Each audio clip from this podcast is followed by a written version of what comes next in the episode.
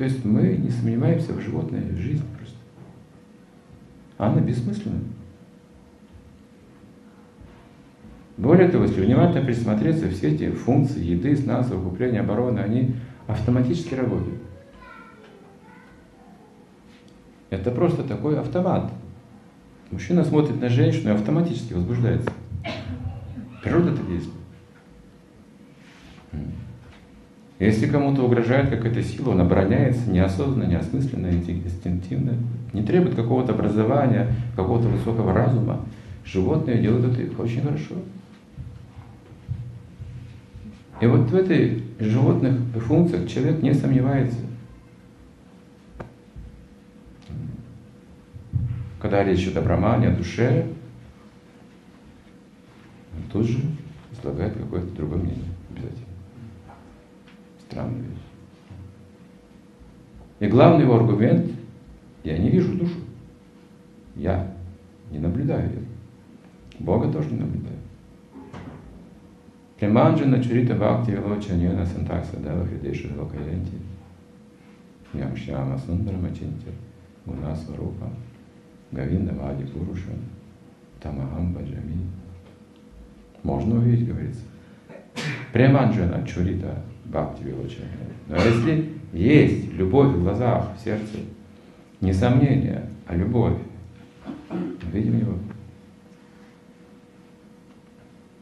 И когда мы видим, мы немедленно преклоняем свою голову. Немедленно это происходит.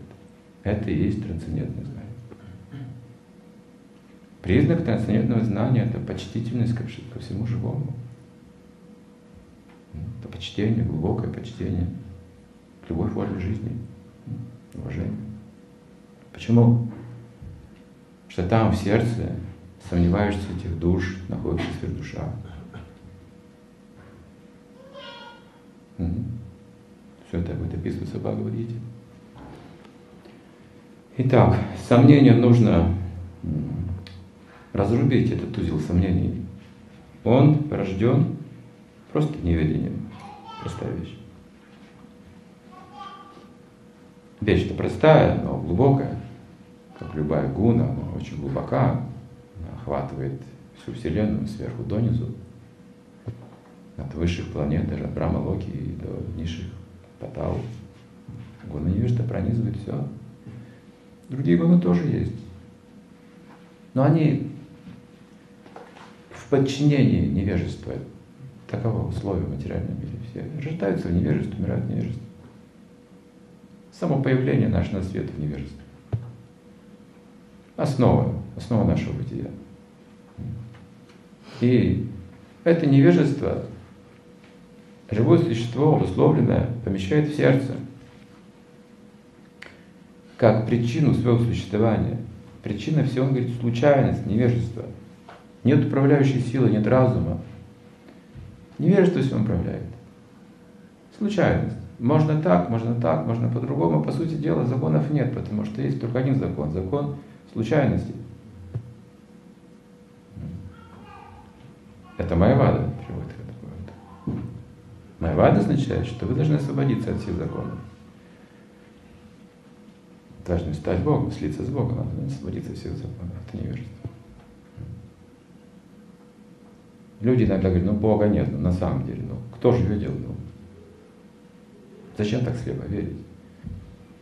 Пропад объясняет, вы же все равно подчиняетесь. Если даже вы отрицаете существование Бога, вы агностики, ваша позиция не меняется. Все равно подчиняетесь каким-то законам какой-то высшей силе. Закону тяготения, чему угодно.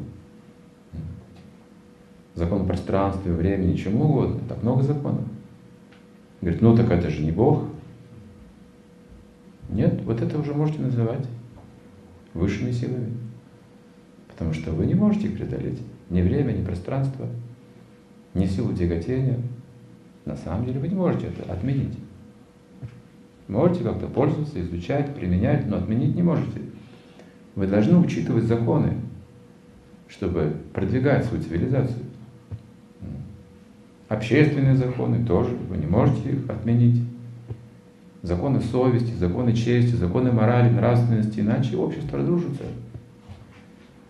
Если мы пойдем дальше, то каким же законом мы придем? К высшему разуму. Обязательно к разуму.